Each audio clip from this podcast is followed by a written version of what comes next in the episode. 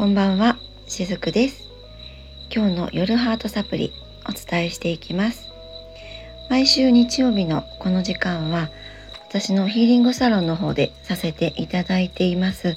レインドロップについてお話をさせていただいています。どうぞ今日も最後までお付き合いくださると嬉しいです。えー、今日お話ししていく内容はですねあの先日ですねお越しいただいたお客様との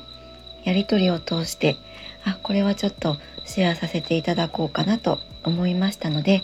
ご障害カテラあと、えー、私ブログもですね時々配信しているんですけれども今朝のブログで挙げたその悩みについても少しずつレインドロップと絡めながら今日お伝えさせていただきたいなと思います。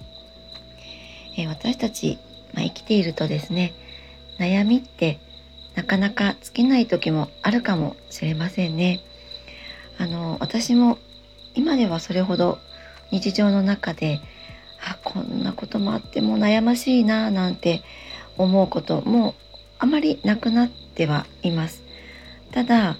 もうほんと数年前まではあまた朝が来ちゃったとかですねあ今日はあれをどうしようこれをどうしようみたいな感じで何かしらこういつもいつも自分の周りに悩みの種があるって、まあ、そんな状態だったんですね。でも今はああの頃が懐かしいなとかあの頃の自分って結構必死でやっててけど可愛いじゃないって、まあ、そんな風に自分のことを見られるような風にもなっていたりします。でこれはまどうしてそういう風になれたのかっていうところもですね少しずつお話をさせていただきたいなと思うんですけれども私もそうだったんですがあれとこれとどっちがいいのか悩むとか行動するべきかどうか悩むとかまあそういった感じで、えー、白黒とかですねすべきかどうかみたいな感じで物事を捉えているとそれはある人にとっては単なる出来事かもしれないんだけれどもそういうふうに二極に偏りすぎると自分の中でそれが悩みになってしまいます。でこのいつも悩んでいるもう私は悩みばっかりだっていう方は思考の部分をたくさん使っているっていうことが言えたりするんですね。頭の中で行うこの思考です。本当はハートの部分本心では分かっていることでもそこにこの思考が入り込んでしまうと自分のそのハートで感じていた本心っていうのが分からなくなってしまってそして結果的に自分で自ら悩みを生み出してしまうっていうことがあるんですね。で実はそういった場合っていうのはその土台に打算とか遠慮とかこういった恐れがあったりします。その恐れでもって自分のハートで感じているその本心っていうのを見えにくくしてしまっているんですね。この地球上物質世界っていうのは本当に白か黒か男か女か、えー、陰か陽かみたいな感じで二極の世界ですよね。それは間違いないと思います。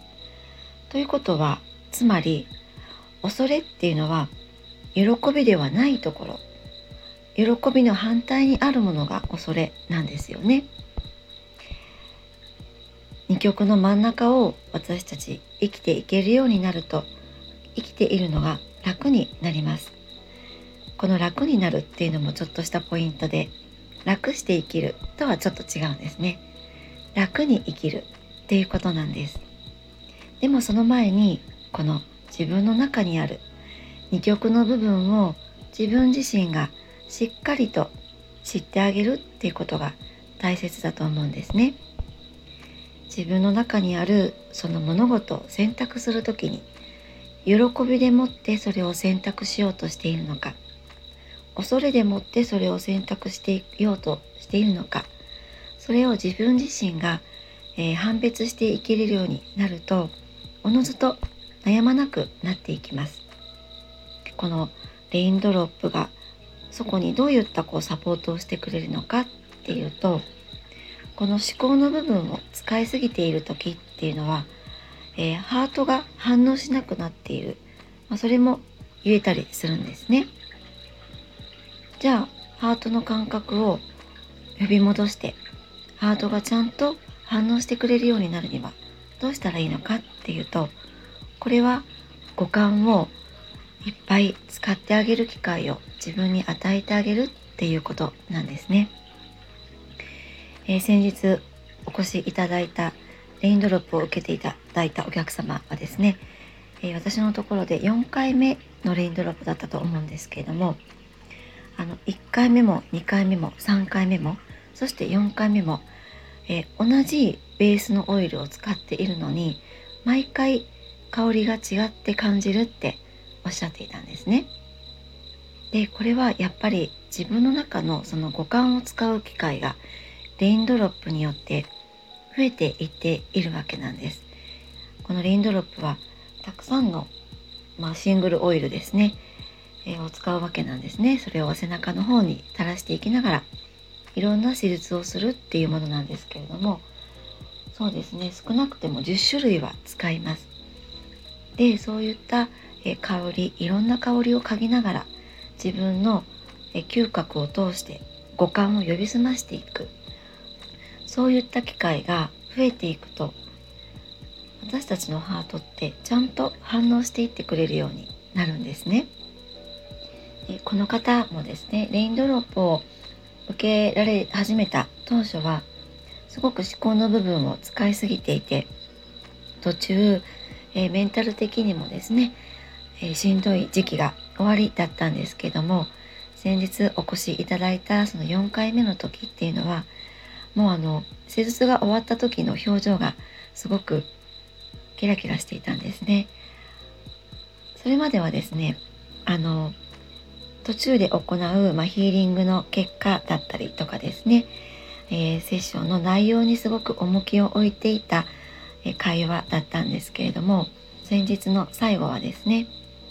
私この香りがすごく気になりますってこれ大好きな香りなんですけどこれ何ですかねってそんな風にそのハートが感じた五感が感じたものを率直にご感想としておっしゃっていたんですね。でその時の目がすごくキラキラしていて私はそれを、えー、見させていただいて嬉しかったんですけれども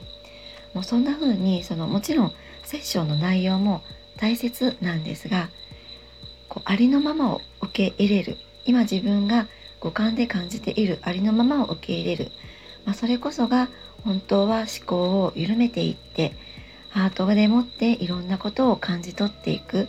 そこに直結しているのではないかなって思っていますなのでですね日常の中でなんかこう私は悩みが多すぎるなってそんな風に感じていらっしゃる方はたくさん五感を使う方法ってあったりしますよね。えー、山に行って、えー、山の空気を吸ってみて森を眺めて視覚的にもそれは行えると思いますし山に行けば鳥もたくさん鳴いていたりするのでそういった鳥の声を聞いてみるとかですね。山が近くにない方は川の流れの音でもいいと思うんです。川もない方は近くのちょっと公園に行ってみて公園に行けばやっぱり鳥がいたりとか今の時期だったらセミが鳴いているかもしれませんね。セミの音ってちょっとこう大きいなって感じる時もあるかもしれないんですけどもやっぱりこう自然界の音って人間はもともとその自然界から誕生しているわけなので本当は近い存在ですよね。最も近い存在だと思うんです。でこの自然界って私たち守っていかなければってねよくまあ言ったりもしますけれども実は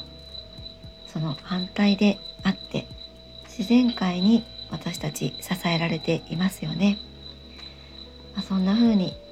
自然の恩恵を受けながら毎日を過ごしていっていただけるとちょっとずつこの悩みっていうのも悩みではなくって単なる自分の目の前にある自分が、えー、乗り越えるための課題だっていうふうに捉えていただけるようになるのではないかなって思います。課題っていうともうちょっと重たいかな宿題みたいな感じですかね。そんな感じでもいいのではないかなと思っています。